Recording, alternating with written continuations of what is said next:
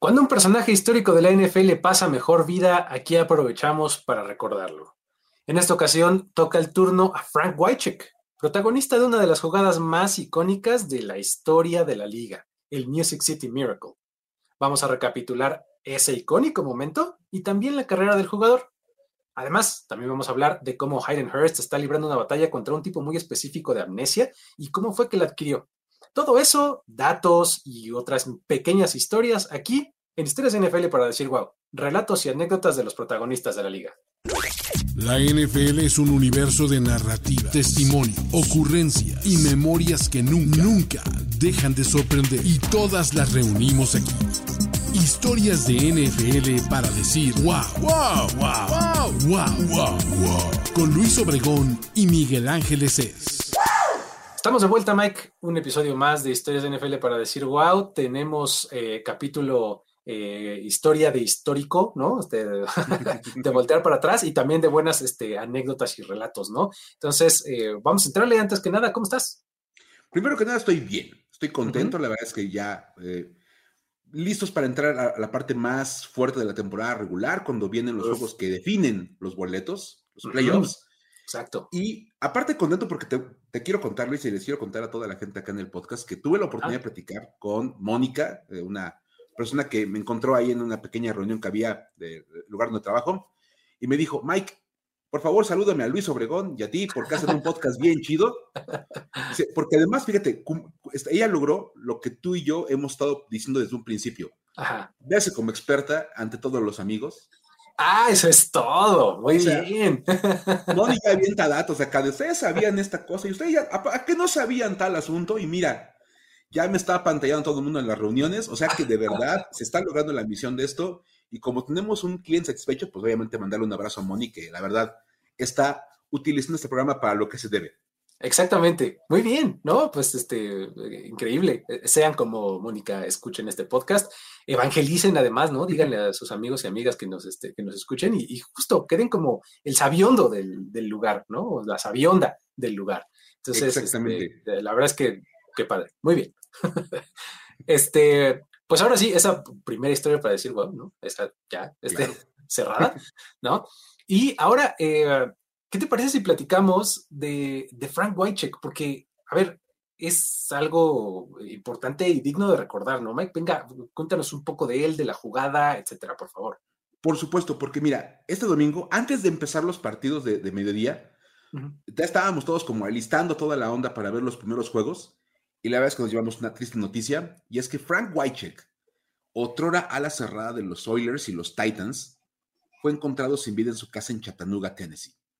Ok, sí. A mí el nombre en automático me remonta de verdad a los, los Tennessee Titans, a esta época de Steve McNair y de, de, ese equipo. Es, es un nombre como clásico de verdad para los que somos de esa época. Así que obviamente, pues en este programa tú lo dijiste en el intro, cada que alguien de estos jugadores legendarios, estas figuras históricas de la liga pasa a mejor vida, pues nos tomamos un momento para recordar un poquito de su vida y en este caso una de las jugadas más legendarias de la postemporada del NFL. Sí, es de estas jugadas que son súper icónicas porque, eh, digo, a lo largo de la historia de la liga vas encontrando como ciertos separadores, ¿no? ¿no? Ciertos momentos de catch, el helmet catch, este, cosas así que son como muy ubicables, ¿no? Y me parece que el Music City Miracle está entre ellas, ¿no? Definitivamente, o sea, es, una jugada bien, bien clásica de la postemporada. Es más, ese, es el ejemplo perfecto de esto no se acaba hasta que se acaba. Exacto, sí. Y ahí está. Y es, es básicamente la última jugada del juego de comodines entre Titans y Bills, ¿no, Luis? Sí, efectivamente, en la postemporada de la temporada 1999, o sea, pasó en enero del 2000, ¿no? Ah, ese fue como el, momento histórico y fue un verdadero milagro porque pues los Bills estaban arriba en el marcador en ese momento 16 a 15, con solamente 16 segundos en el reloj en el último cuarto, ¿no? O sea, los equipos especiales de los Titans lograrían anotar para darle la vuelta al marcador, aunque no lo crean. y, pues la jugada vino en este regreso de patada de kickoff que vino inmediatamente después del gol de campo que puso a los Bills arriba. ¿no? ¿Cierto? Sí, sí, o sea, inmediatamente después, o sea, básicamente con 16 segundos un punto arriba dices, ganamos, ¿no? Más por cómo se dan las cosas, como si iban ganando los, los Titans 15-13, mete el gol de Campo quedando 16 segundos, dices, hombre, empiecen a empacar todo porque vamos camino a la siguiente ronda. Nada más hay que hacer este pequeño trámite llamado kickoff. ¿Y cuál va siendo la cosa, no? Exacto, ¿qué pasó ahí, Mike? Cuéntame. Pues mira, de entrada hay que decir que siguiendo el librito, la patada fue corta, de manera intencional. O sea, casi casi la roleteas. Ajá. Dijeran en el argot. La roleteas para que no, haya como mucha chance de que se acomode el bloqueo, de que todo el mundo agarre su posición y puedas hacer un, buen esquema de bloqueo. Entonces, es manera intencional la patada corta y la, recibe el ala cerrada Frank Wycheck. Justamente. Él es el que recibe la, jugada. Y en vez de comenzar a correr hacia, adelante o de plano ya nada más tiras al suelo para tratar de que su ofensiva entrara, se gira 90 grados y le hace un pase lateral al otro lado del, campo, donde estaba el receptor Kevin Dyson. Además es un pase larguísimo. O sea, el, campo horizontalmente hablando es muy largo. O sea, es un pase muy largo el que lanza este Whitecheck, ¿no? Sí, y la verdad es que, uno que los que vimos la jugada lo, recordamos cómo se gira completamente, lanza el balón y ya está Kevin Dyson. Ha habido toda una serie de discusiones. Depende a quién le preguntes, el pase es lateral o adelantado. Exacto. la gente en y te va a decir, es un pase lateral. Es más, va, ligeramente hacia atrás el balón. y la gente le dice, no, hombre, ese pase va evidentemente adelantado, es un pase ilegal. Pero pues cada quien va a dar, así que cada quien como le fue en la feria. Y sin nadie frente a él, porque como todo el mundo se había lanzado hacia donde estaba Frank Wycheck, Kevin Dyson queda del otro lado solo y se nos va 75 yardas hasta la zona de anotación y con eso los Tennessee Titans ganan el partido, eliminando a los Buffalo Bills y pasando a la ronda divisional. Qué locura, de verdad. Eh, y bueno, ese año además los Titans acaban en el Super Bowl, ¿no? Llegan hasta esas instancias, ahí pierden ya contra los Rams, ¿no? Pero realmente es un, momentazo histórico de la liga, ¿no? Que además tiene sus curiosidades, ¿eh? O sea, estas, estas curiosidades están buenas, o sea, hay, hay, por lo menos un par que podríamos rescatar. ¿No? La primera de ellas es que la jugada se llamaba Home Run Throwback. Ok. ¿no? Eh, esta jugada llegó al playbook de los Titans gracias al, coordinador de equipos especiales, ¿no? Eh, que se llamaba Alan Lowry. Y él vio esta jugada por primera vez en 1982 en un juego colegial entre SMU y Texas Tech. ¿no? Ok. Entonces, ahí está la primera curiosidad de esta. Y luego, la segunda es que Kevin Dyson nunca había practicado la jugada. Kevin Dyson, el que recibe el pase, ¿no? El diseño en realidad tenía a Derrick Mason en esa posición, ¿no? Que era además el regresador de patadas titular del equipo, pero durante ese partido se lesionó, ¿no? Entonces, bueno, el backup para esa jugada era Anthony Dorset, que era el safety del equipo. Pero justamente antes de ese momento, le da un calambre, literalmente, y no puede entrar al campo. Entonces tiene que entrar Kevin Dyson y era la primera vez que estaba ejecutando esa jugada, ¿no? De manera muy afortunada todo sale bien. Sí, sí, sí. Ah, hay un par de este, curiosidades más, ¿no, Mike? Sí, bueno, hay que decir que Frank Wycheck, como jugador profesional, antes que revisamos un poquito como su historia, acumuló 505 recepciones para 5.126 yardas y 28 touchdowns como, como, como ala cerrada. Ok. Que es su posición. Pero bien chistoso, durante su carrera lanzó seis pases. Seis, ok. seis pases, todos en jugada de engaño. Hay que decir eso. Completó cinco de esos seis para 148 yardas con dos touchdowns. o sea, una super efectividad, ¿no? Hombre, o sea, es brutal porque, oye, cada tres pases que lanza un touchdown, no inventes, o sea, haz tu lado Patrick Mahomes. Sí, sí, exacto, ¿no? Lo más interesante es que ante estos números, él se retira de la NFL con un rating de pasador perfecto de 158.3. ¡Qué maravilla! Pues es que sí, o sea, su línea estadística es 5 de 6 para 148 y 2 touchdowns. Sin intercepciones. Sin intercepciones. pues sí. Tus números son, son perfectos como coreback y como, como la cerrada también bastante buenos. Hay que decir que son números bastante, bastante decentes. para la época en la, que, en la que jugaba, que el ala cerrada era, era mucho más bloqueador que receptor. Sí, sí, sí. Es, más de 5.000 yardas, 28 touchdowns. Sí, está, está bastante, bastante, bastante bien, ¿no? Pero bueno, ahí está como este, esta capsulita del tiempo, ¿no? Que es el Music City Miracle y un poco lo que implica. Pero para dar un poquito de contexto, vamos a recorrer de manera rápida, este, eh, pues como los orígenes, ¿no? De Frank Wycheck, ¿no? Wycheck, perdón. Claro, recordemos.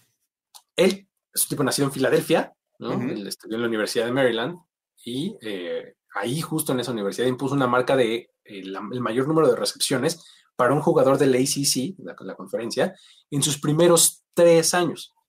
No, en sus primeros dos años, ¿no? Ok. Exactamente. Ahí tuvo 103 recepciones. Tres recepciones en dos años es, un montón, ¿no? Para su tercer año, hubo cambio de head coach en la universidad, cambia el sistema ofensivo y Wycheck termina en la banca. ¿no? Ok ve acción en los últimos tres juegos de la temporada y, este, de hecho, incluso en algún momento fue puesto como corredor. Unas okay. ahí en la posición y pues, termina jugando al corredor, imagínate, ¿no? Eso pasa, ¿no? Cuando cambia el, programa en las universidades muchas veces, ¿no? Entonces, en esos juegos que, que, está ahí como corredor, que son tres en realidad, superó las 100 yardas en dos ocasiones. Oye, era una máquina de jugar fútbol americano Frank Wycheck. Eh, impresionante, imagínate, ¿no? Imagínate que de estas, de estas dos ocasiones, en una de ellas, acumuló 162 yardas sobre Clemson, ¿no? o, sea, bueno para el fútbol sí era, de verdad. Era un atleta completo porque rating de pasador perfecto en el profesional exacto. Dos jugó diseñados a nivel colegial y aparte era la cerrada de, Pro Bowl. Exacto. O sea, bien, ¿no? O sea, todo perfecto, ¿no? Después de ahí se va al draft de la NFL, ¿no? Y es elegido hasta la sexta ronda por el equipo de Washington en aquel momento, los Redskins, ¿no? Sexta ronda, ¿no? Y ahí llega al equipo dirigido por North Turner, que dice, no, tú, como todo buen este, jugador de fútbol americano de cepa, tienes cara de fullback, ¿no? ok, ¿no? no funcionó. Sobra decir que no funcionó. Entonces, pregunta, ¿por qué North Turner no funcionó como head coach? Tenía un ala cerrada hecho y derecho, que aparte era muy buen corredor y hasta podía lanzar el balón y lo quería poner de corredor bloqueador. Sí, sí, de fullback. Ok, claro. Exactamente. Pues obviamente para el 95 lo cortaron. ¿no? Ya. O sea, no, duró mucho ahí en Washington. Y ese mismo año firma con los Oilers, ¿no? que poco tiempo después ya se convierten en los Titans. Y bueno, ahí este, llega en estos momentos que ya les describimos hace, hace rato con, con el Music City Miracle. ¿no? Como ya lo decías, en su carrera fue elegido al Pro Bowl. Y no una, sino tres veces. En el 98, en el 99 y en el 2000. O sea que Frank Wycheck eh, descansa en poder, como dicen, ¿no? este, eh, rest in power, ¿no? Este pequeño homenaje aquí desde Easters NFL para decir wow. wow. Y pues bueno, vámonos a lo que sigue, que vamos a conectar un poquito porque hay, una noche, nota interesante de que pues Wycheck se retira de la NFL después de tener varias conmociones cerebrales, ¿no? Sí. Entonces, eso como que nos da pie a platicar de Hayden Hurst y la amnesia postraumática. Cuéntanos, Mike, porque está bien interesante. Este se pone bien, bien interesante, muy, muy, muy serio el asunto. La verdad es que es un asunto importante el que vamos a platicar. Yo sé que aquí somos de repente como muy bromistas, pero este, tema sí vale la pena platicarlo porque es un asunto que llama mucho la atención, sobre todo con todo lo que ha habido en la NFL en torno a las conmociones cerebrales, el CTE, todo este tipo de cosas que, que se hablan ahora. Hayden Hurst tiene un caso bastante llamativo y le agradecemos a Andrés Gutiérrez que nos haya acercado la historia. Él ahí este, nos, nos mandó el link. Y hay que recordar que el 9 de noviembre de este año, Hayden Hurst, a la cerrada de los Panthers, recibió un golpe bastante, bastante fuerte de Jacob Brisker, el safety de los Chicago Bears. En ese partido entre Panthers y, Bears, creo que fue jueves por la noche o algo así. Jueves entre Bears y Panthers. Sí, me acuerdo. un juego entre Bears y Panthers y suena como partido de jueves. Exactamente. Perdón, pero había que decirlo. Sí. Eh, sí. Entonces, decíamos. Ajá. Hurst entra en ese momento al protocolo de conmociones, lo, revisan y regresa al juego. O sea, lo, liberan automáticamente y regresa a jugar. Cuatro jugadas después, tuvo una recepción. Después de haber entrado, tuvo una recepción y fue tacleado por un grupo de defensivos. O sea, le cayó de pandilla los, los jugadores de los, de los Bears. Y poquito después, Eddie Piñero falla un gol de campo de 59 yardas. Cosas que pasan en el, en el partido después de que él reingresa. Y esas son cosas que Hayden Hurst no recuerda. O sea, de plano, ahí hay una laguna. Él, si le preguntas por esa recepción que tuvo, cómo lo taclean en bola los jugadores de los, de los Bears, el gol de campo que falla Piñeiro, Hayden Hurst no se acuerda. Qué locura. Imagínate nada más. O sea, qué, fuerte de ser decir, oye, que oye, es que atrapaste un balón y... O incluso verlo en repetición y decir, tengo la más remota de qué pasó. ¿Cuándo pasó? ¿No? ¿Qué dice eso? Sí, y dicen, hay, hay, un dicho, ¿no? Que este, que los, este, los, los jugadores recuerdan mucho jugadas, ¿no? O sea, al terminar un partido, casi casi que te pueden narrar jugada a jugada el partido por cómo lo fueron viviendo, ¿no? claro. Y el hecho de que no se acuerde, pues es muy, muy, este, pues muy llamativo, ¿no? Por supuesto. Te dice mucho de, cómo estaba Hayden Hurst. Y a casi un mes de, esta, de, esta, de, esta, lesión, Hayden Hurst es diagnosticado con amnesia postraumática. Ok. Ya suena, suena bastante, bastante serio. De hecho, Jerry Hurst, el, padre de Hayden, es el que publica este diagnóstico en redes sociales, indicando que no sabe cuándo podrá volver a jugar su hijo. Porque, pues, Pues suena serio lo que tiene, me suena eh, como algo razonable lo que está diciendo. Por supuesto.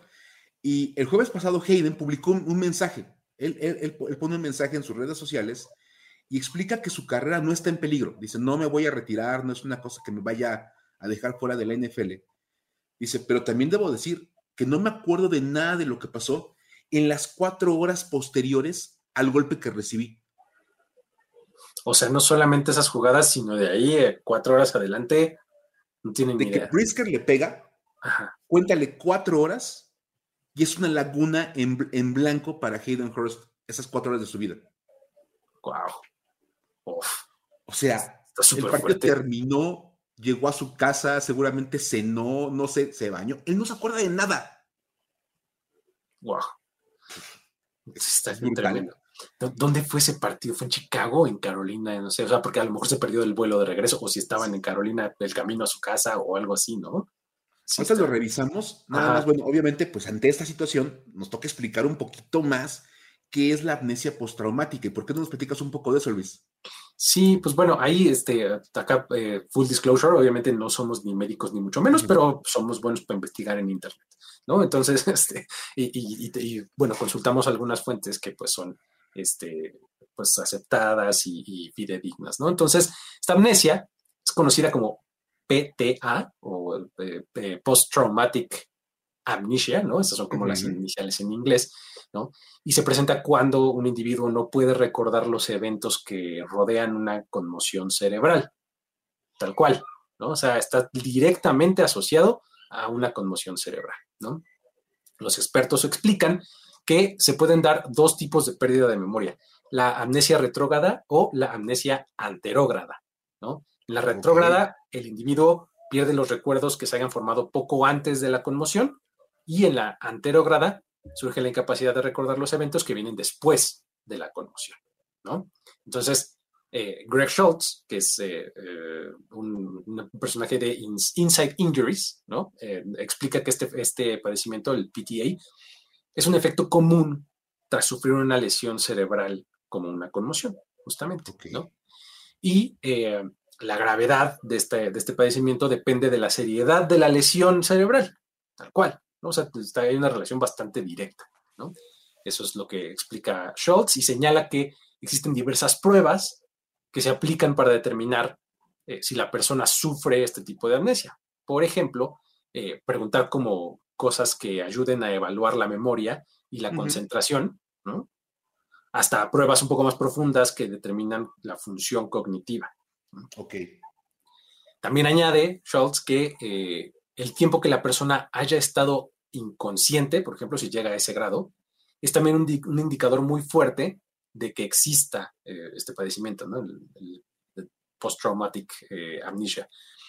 Ya que entre más tiempo pase la persona inconsciente, es más probable que desarrolle el padecimiento.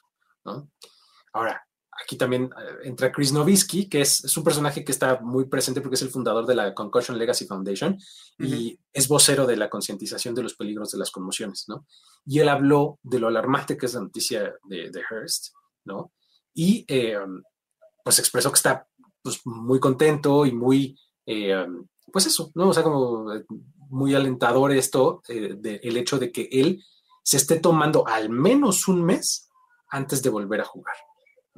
Recordemos que, por ejemplo, Novitsky fue también muy vocal en el, en el tema de Tua Tagovailoa el año pasado, este, cosas por el estilo, diciendo, pues, si no nos cuidamos nosotros como jugadores, nadie más nos va a cuidar, ¿no? Entonces, como que él celebra el hecho de que Hearst lo esté tomando con la seriedad eh, que amerita. Par de apuntes ahí, nada más. Primero, para recapitular, el partido fue en Chicago. Bien. El, partido donde se lastima a Hayden Hurst. Capaz que no se acuerda de cómo salió del, estadio ni cómo llegó a su, a, su, a su, ciudad, Carolina. O sea, ¿qué pasó? ¿Quién sabe? Imagínate estar en Chicago a, las 7 de la noche y que cuando empiezas a recordar las cosas, estás en Carolina, dices, ¿qué pasó? ¿Qué acabó el partido? ¿Qué hice? ¿Cómo estuvo? Está ¿Cómo estuvo el vuelo de regreso? Etcétera. Nada. Nada. Y la otra, lo que decías ahorita de, de, Novinsky con, con, el tema de, de cómo le, él, festeja el descanso de Hayden Hurst, ha estado muy vocal últimamente con el tema de Derek Carr. Lleva dos conmociones en tres partidos y dice, oye, y sigue jugando. Dice, me parece una irresponsabilidad de parte del jugador y del equipo seguirlo exponiendo a más lesiones cerebrales, porque obviamente entre más tengas, más grave va a ser el, el daño. El daño es peor. El daño es peor justamente, ¿no? Sí. Y sí, es, una cosa que, que, es, un debate de ahí, ¿no? Que hay de si el jugador tiene que cuidarse a sí mismo o alguien tiene que este, ser como el adulto en la habitación y decirle, no, ya no puedes jugar, ¿no? Es como todo un debate ahí, pero este... Pero al final de cuentas, lo interesante es que Hearst está tomándose el tiempo necesario, ¿no? O sea, muy bien, está, está severa la, la historia, pero bien interesante. Domina tus ligas de fantasy fútbol con secciones divertidas en Los Fantásticos. Los Fantásticos. Mauricio Gutiérrez y Fernando Calas te ayudamos a ser un mejor jugador. Busca Los Fantásticos todos los martes en tu plataforma de podcast favorita. Tenemos continuación de El Belly Watch. Este, nuestro seguimiento, contexto para el que no se acuerde. Seguimos en este espacio. Eh, a ver el avance de Bill Belichick en la lista de los coaches con más derrotas en la historia de la NFL. Sabemos que la marca es de 165 derrotas en temporada regular, la cual comparten entre Dan Reeves y Jeff Fisher. Entonces, Mike, ¿qué pasó este, en nuestro Belly Watch en el más reciente episodio? Cuéntanos. Eh, se detuvo la hemorragia, es lo que podemos decir. O sea, esto iba, pero en cascada las derrotas le cayéndole a los Patriots, porque iban una tras otra, tras otra. Es más, fueron, se empezaron a hacer tantas que hicimos el belly watch. Exacto. Porque se veía, como se veía tan evidente el asunto, dijimos, no, ya, estamos a punto de. Me acuerdo que en las juntas que teníamos tú y yo previas a, a, empezar la temporada dijimos, habría que ver en cuánto se queda para que el próximo año revisemos el tema sea el más ganador, dijimos. como que habría que ver hasta cuándo puede llegar y seguramente para el próximo año estaremos platicando de las dos cosas. Guay, estamos a nada de, que se rompa el récord de, derrotas. Sí, sí, sí. Vamos, eh, tenían cinco derrotas consecutivas los Patriots, lo cual ya era muy, muy alarmante. Y sorprendieron a todo mundo, propios y extraños, con una campanada de aquellas derrotando a los Steelers, 21 a 18 en Pittsburgh. Aparte de todo. Ah, sí, La pobre gente en Pittsburgh. Yo insisto, ¿qué nivel de desesperación estaba manejando la gente en Pittsburgh que estaban rogando porque entrara Mason Rudolph? Imagínate nada más, exacto. Amigos, o sea, así estaba grave. Además con, con Ben Roethlisberger en el estadio y todo. Sí, claro. Qué locura. Pero bueno. Ahora, con esto, Belichick sigue todavía esta semana a tres juegos de empatar la marca. Ojo, son tres juegos y quedan cuatro partidos por jugarse. Ok, sí, sí. O sea que todavía sigue, sigue la posibilidad abierta para que esta marca se, se, iguale en, en, la temporada regular. Y quedan cuatro juegos que la verdad presentan altas probabilidades de tener las tres derrotas. Porque les toca Chiefs, Broncos, los Red Hot Broncos. Exacto. Los Bills. Que, Resucitados y renacidos, ¿no? Por supuesto. Así, con un pequeño, con una pequeña patadita con el pie de cada años sobrevivieron. Ajá. Y esto va a ser una cosa maravillosa. En la última semana enfrentan a los Jets. Oh, sí. oh, sí. ya lo quiero ver, la verdad. una de las razones que me, que me, motiva a terminar de ver esta temporada es este. es este. de los playoffs. hay, una, hay una posibilidad de que Bill Belichick llegue con 165 dedos en temporada regular al partido contra los Jets. Que empate esto una semana antes y los Jets decidan si eso no es el más perdedor de la historia. Los Jets, de todos los equipos de la NFL que tendrían las manos darle la estocada a Belichick serían los New York Jets. Por amor de Dios, esto es, cine. así es, así es. Así que vamos a ver. Eh, los, ya, eso sí, hay que decir, lo demostraron este, este, jueves. Los Pats aún tienen, aún tienen algo de pelea dentro de ellos.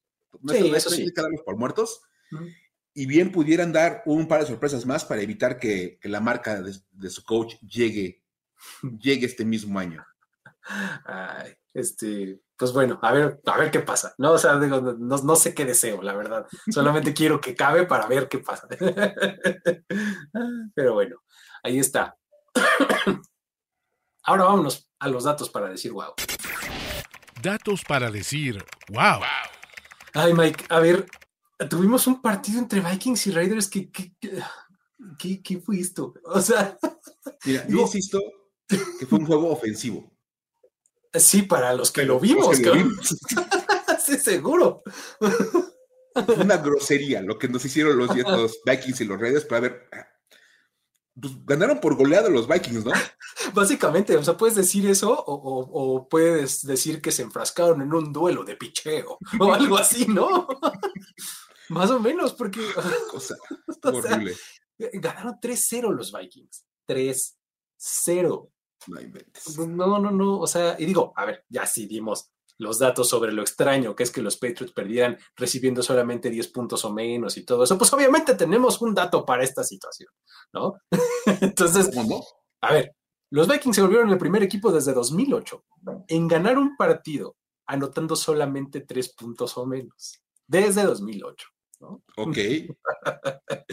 y resulta que desde 2008 los equipos que anotan tres puntos o menos en un partido tienen marca de un ganado, 255 perdidos y dos empates.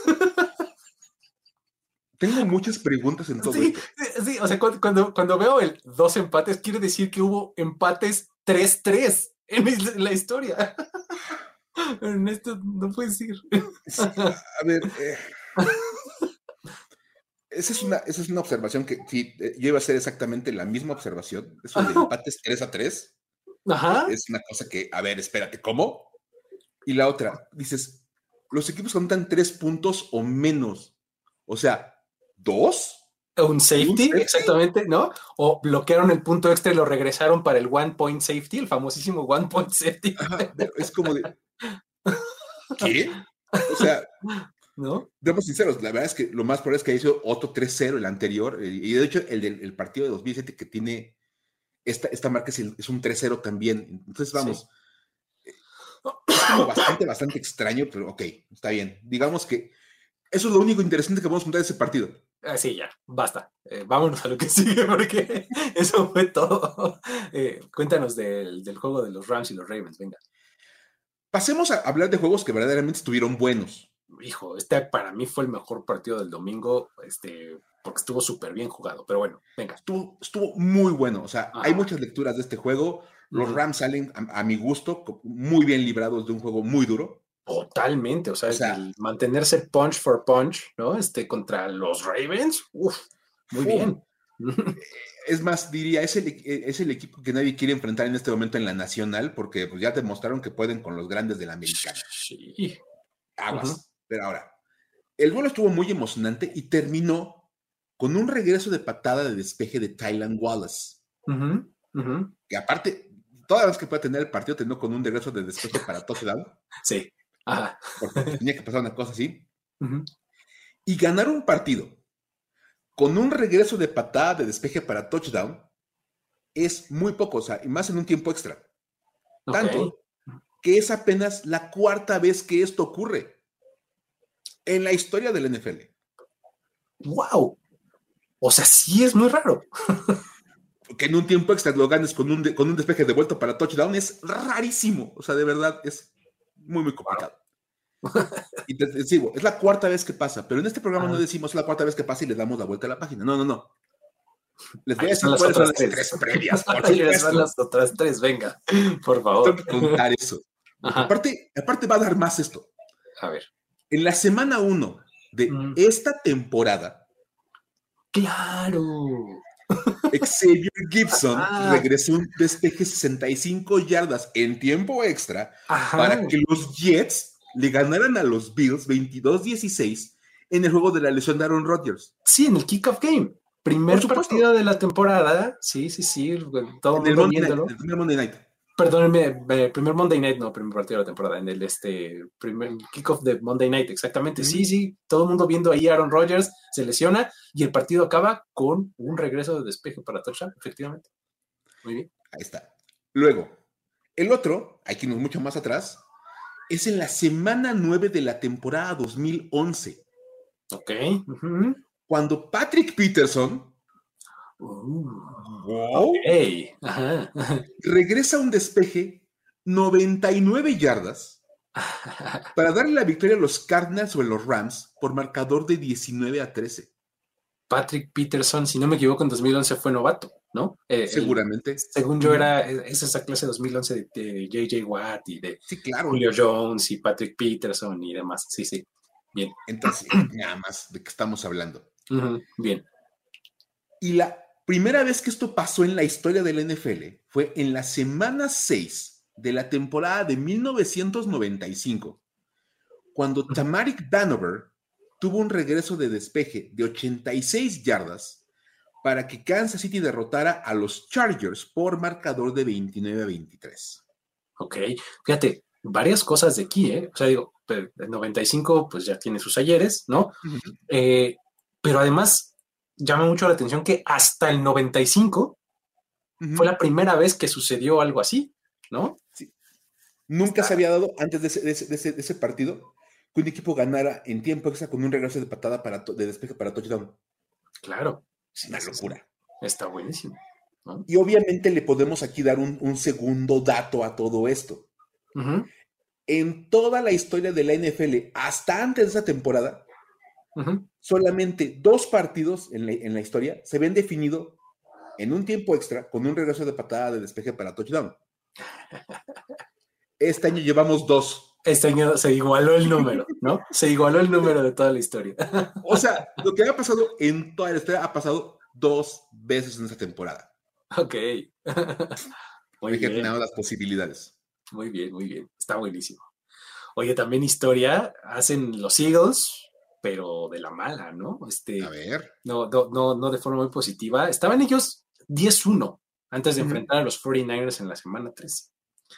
De ahí para acá las cosas no han salido muy bien. Eh, la semana pasada cayeron 42 a 19 contra los 49ers y pues eso los puso ya con marca de 10-2.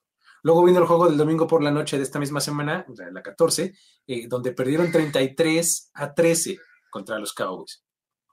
Y luego vino, eh, o sea, más bien con esto, con estas dos derrotas, pues los Eagles ahí se convierten en el primer equipo en llegar a dos partidos consecutivos con al menos ocho juegos por encima de punto 500. Ok. o sea, ganando 10, ¿no? Y terminan perdiendo ambos duelos, ¿no? Por al menos 20 puntos. Paso. O sea, un equipo muy ganador que termina perdiendo por paliza, básicamente. Dos partidos. Dos partidos consecutivos. Híjole, wow. Nunca había pasado. Ah, está interesante, ¿no? Pero bueno, eso en Filadelfia. Luego, si nos vamos a Denver, Russell Wilson este, está comandando la ofensiva de un equipo defensivo que son los Broncos. A mí no me van a convencer de lo contrario. Pero ¿qué pasó? ¿Qué pasó con Russell Wilson? Cuéntame. Russell Wilson is cooking otra vez. Está cocinando nuevamente Russell este, Wilson. A ver. Poquito, está como gourmet porque cocina poquito, pero cocina. Es cocina gourmet, exacto. Sirve platitos chiquitos, ¿no? pero, sirve y está, saliendo bien las cosas. Ah, Esta semana, durante la victoria sobre los Chargers, Russell Wilson conectó un pase de touchdown para Cortland Sutton. Ajá, ajá, ok. Y sí, fue su único pase de touchdown del partido. Con eso, empata a Peyton Manning en una marca de la franquicia de los Broncos. Ok. Muy bien. Wilson se vuelve el primer coreback desde Manning en lanzar pase de touchdown en los primeros 13 juegos de una temporada. Muy bien. Ok. O sea, una cosa que tal vez no habíamos notado es que Russell Wilson ha lanzado cuando menos un pase de touchdown en todos y cada uno de los partidos de la temporada. Cero. Nunca hubiera yo dicho algo así. Nunca. o sea, te dije, oye, ¿Cada, cuando lanza un pase touchdown Russell Wilson? Pues, una vez por juego es una respuesta que no te hubiera dado. Jamás hubieras llegado a eso. Yo, yo, lo sé, yo tampoco hubiera. Hasta que lo leí, lo, caí en la cuenta. Oye, sí es cierto. Uno, o sea, cocina poquito, pero uno sí lo lanza. Sí, un hito. Muy bien. Un hito. Y lo mejor de todo es que con este pase para Cortland Sutton, escuchen esto. Russell Wilson ya rebasó a Dan Marino. Y rebasar a Dan Marino en cualquier cosa es impresionante. ¿Qué? Exacto. Como el segundo lugar de la historia en pases de touchdown lanzados en las primeras 12 temporadas de una carrera. Ajá, ok. Llegando a 329 pases de touchdown. Cada que pasa algo así, en lo único que podemos pensar, y yo sé que también lo piensas tú, es lo bueno que era Dan Marino. O sea, que, haya gente rompiendo sus récords 30, 40 años después, ¿no? Y, que tenga, y que sea apenas el segundo que lo rebasa. Exacto. O sea. jugaba en los ochentas, por amor de Dios. Eso es, eso es justamente lo que me lleva cada que alguien dice, ay, ya rompió el récord de Dan Marino. Ah, apenas. O sea, ¿cuántos? ¿35 años después? ¿30 años después? ¿40 años después? ¿No? Y dices, y Dan Marino, o sea, de verdad, vamos a ver de alguien que era adelantado a su época. Dan Marino siempre va a ser un gran ejemplo de un jugador que estaba adelantadísimo a, su tiempo. Y, vamos, esa es la marca. Y otra cosa bien impresionante, la marca la tiene Peyton Manning. Es el coreback que más touchdowns ha lanzado en sus primeras dos temporadas de carrera. Con 366. Ah, no, está lejos, o sea, no le va a llegar Russell Wilson. A ver, pero los amigos de los Denver Broncos, Russell Wilson aún puede romper la marca de más pases de touchdown en 12 temporadas.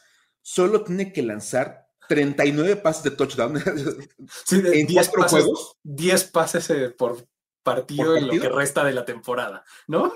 Y andará, eh, andará, mira, si le das unos 8, 9 la próxima semana, ya podemos empezar a hacer cuentas. Ah, inauguramos el Wilson Watch, ¿no? Pero digamos que la verdad lo tenemos como muy guardado. Sí, sí. Es una idea que no, no, no, no pasó el primer filtro. lo cual también es un, legado, es un legado de lo bueno que era Peyton Manning. Sí, también está muy impresionante. Ahí está. Ahora, hablando de corebacks buenos, este, tenemos datos sobre Mahomes. Eh, ok. Hijo, Mahomes es de, estos personajes que además esta semana es como el tema, ¿no? Claro. De, alrededor de la liga, este, de, las conversaciones y de los debates y de los talk shows. Entonces, pues aquí no nos podíamos quedar atrás, ¿no? Entonces, nada más que acá les traemos nuestros datos, ¿no? Pues, muy a nuestra forma, ¿no? Entonces, hay que hablar del de, triunfo de los Bills sobre los Chiefs, ¿no? Donde tuvo ahí de todo e incluso tuvo este récord. Josh Allen se volvió uno de los tres quarterbacks que han derrotado a Patrick Mahomes tres veces en su carrera, que es la mayor cantidad de victorias sobre un equipo dirigido, o bueno, corebackeado por Patrick Mahomes, ¿no? Este, de ahí tenemos el primero. Luego, Allen se unió justamente en esta categoría a Joe Burrow y a Tom Brady, ¿no? como los únicos que han eh, conseguido esa hazaña. ¿no? Eh, luego, el único detalle es que todas las victorias de Josh Allen han sido en temporada regular. Ok. Mientras que Joe Burrow tiene un triunfo en la final de conferencia. Tom Brady tiene uno en la temporada regular, uno en la final de conferencia y otro en el Super Bowl. Entonces sí, Josh Allen se metió a este, este club de los que vencen a Mahomes muchas veces, pero pues hasta ahí hay categorías, ¿no? Eh, dicen, hasta, entre los perros hay razas. Exacto, ¿no? Hasta entre las marcas hay como categorías. Sí, así es, ¿no? Entonces, Patrick Mahomes, este, pues realmente pierde poco, ¿no? O sea, es algo que es muy impresionante, ¿no? En, su, en su carrera, que pues ya es no tan corta, ya empieza a ser más o menos un veterano, ¿no? Pero pierde muy poco, realmente eso es muy llamativo y rara vez pierde contra un rival, contra un mismo rival, ¿no? Entonces está, está muy impresionante. Ahora Josh Allen se une a este club. Ahí está. Pero bueno, este, hablando de cosas titánicas y récords y demás, válgame Dios, Mike, los Titans, el lunes por la noche en general, este fue súper sorpresas, ¿no? Con dos partidos al mismo tiempo, eh, Giants de la mano de eh, Tommy DeVito, ¿no? Este, moviendo su mano de manera italiana, ¿no? Este, vence a los Packers, pero los Titans le ganan a los Dolphins y ahí tenemos datazo.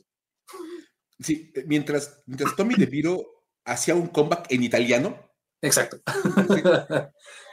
En el otro partido también las cosas estuvieron muy buenas. Sí. Eh, hay, que, hay que decir que el plan de poner dos Monday Nights le salió de maravilla a la NFL porque los dos juegos salieron muy buenos. Pero a ver, enfoquémonos en el de los Titans. Venga. Durante el partido de los Titans y los Dolphins, hubo un momento del partido, cuando quedaban 2.59 por jugar en el reloj, en que Tennessee estaba perdiendo por marcador de 27 a 13. O sea, es más, confieso que yo fui de los que dijo, ¿sabes qué? Le voy a cambiar a ver cómo termina el de los Giants. Porque este, este ya van ganando este por dos touchdowns. O sea, dos touchdowns, tres minutos en el reloj. Vamos. ¿qué puede malir sal, no?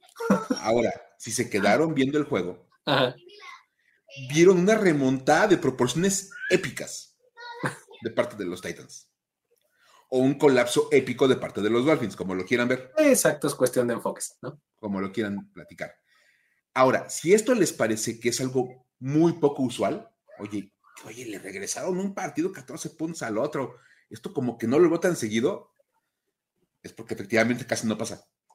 O sea, sí está bien cañón. Sobre todo cuando hablas de esos tres minutos, lo que faltaban. O sea, porque un regreso de 14 puntos es, digo, es difícil, un tanto más común. Pero cuando quedan tres minutos en el reloj, pues es muy raro, ¿no? Ah, por supuesto, dices, oye, si están perdiendo por 14 en el primer cuarto, dices, ah, ya, tres venga, venga, hay mucho Pero si quedan tres minutos, está como mucho más complicado. Y ahí les va este dato que es de esas cosas gloriosas de la historia de la NFL. Desde 2016, contando a los Titans, han sido 768 los equipos que han estado abajo por al menos 14 puntos con 3 minutos por jugar. Ok, 768. Bien. Ok, qué bueno que tienes el número ahí en la, mente, Luis. Bien, bien, venga. En los 767 casos previos, todos perdieron. Todos. Absolutamente todos. Es más, la marca de los equipos desde el 2016, cuando están perdiendo por 14 puntos con 3 minutos por jugar, es de 0,767.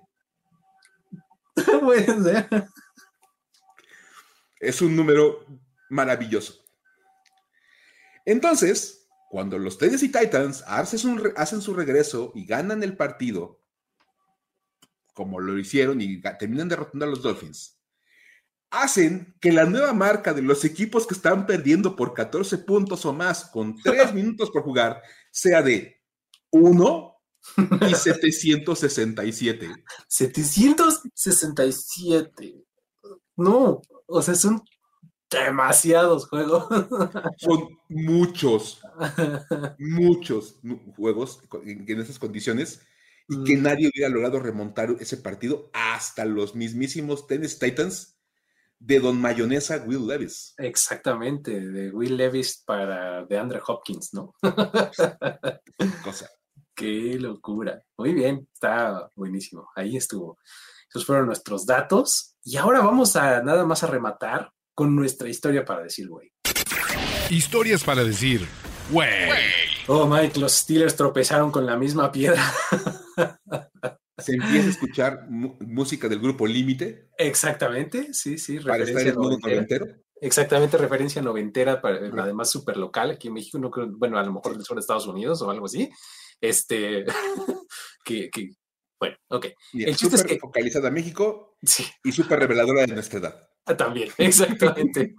que, sea relevante para nuestra vida es, nos dice mucho, ¿no? Claro. Eh, hay un viejo dicho, ¿no? Que dice que, la, que las siglas NFL significan not for long, ¿no? O sea, no por mucho. Claro. Entonces, eh, pues los Steelers realmente nos dieron una prueba más de que así es. Porque, pues antes de que empezara la semana 13, estaban con marca de 7-4. O sea, muy bien posicionados para entrar a la postemporada. Por supuesto. Uno decía, uy, aquí vienen los Steelers, here we go, Stairway to Seven, todo eso, aquí vamos, ¿no? Agiten sus toallas. Agiten sus toallas, exacto, ¿no? Entonces, o digo, es más, o sea, tenías partidos contra los Cardinals ese domingo y contra los Patriots el jueves siguiente, o sea, decías, vamos, esta es nuestra oportunidad para este, mejorar incluso nuestra posición, ¿no? Cuidado, AFC North, Ravens, en una de esas se las robamos, ¿no? Entonces, así estaban, ¿no?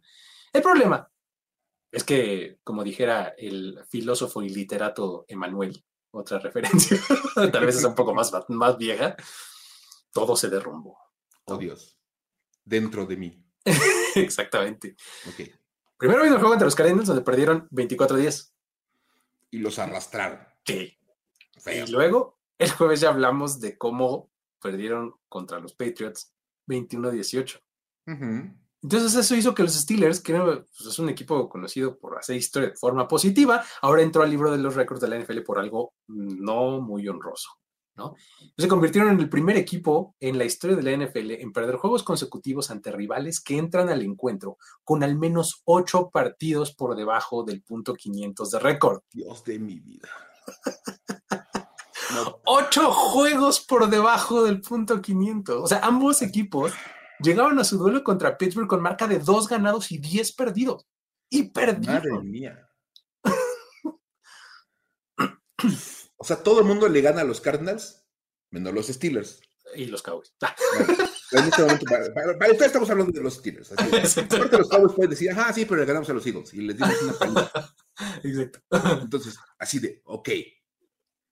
Y luego llegan los Pats con el mismo 2-10 y le ganan a los Steelers. Y no, por amor de Dios.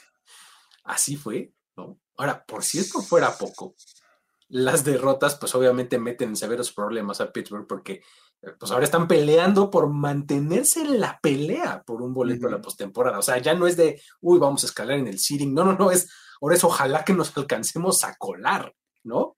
Si, si pudiera perder tal equipo, nos vendría de maravilla. Exacto, ya empiezan a estar en esos escenarios, ¿no? Y pues encima de todo esto tienen un calendario bien complicado, ¿no? Porque el resto de la temporada tienen programados juegos contra los Colts, contra los Bengals, contra los Seahawks y contra los Ravens. dos, divisionales, ¿no? Los Colts que de repente son relevantes y los Seahawks que puedo, ahí están como al nivel de que no sabes si son buenos o son malos, tipo Steelers, ¿no?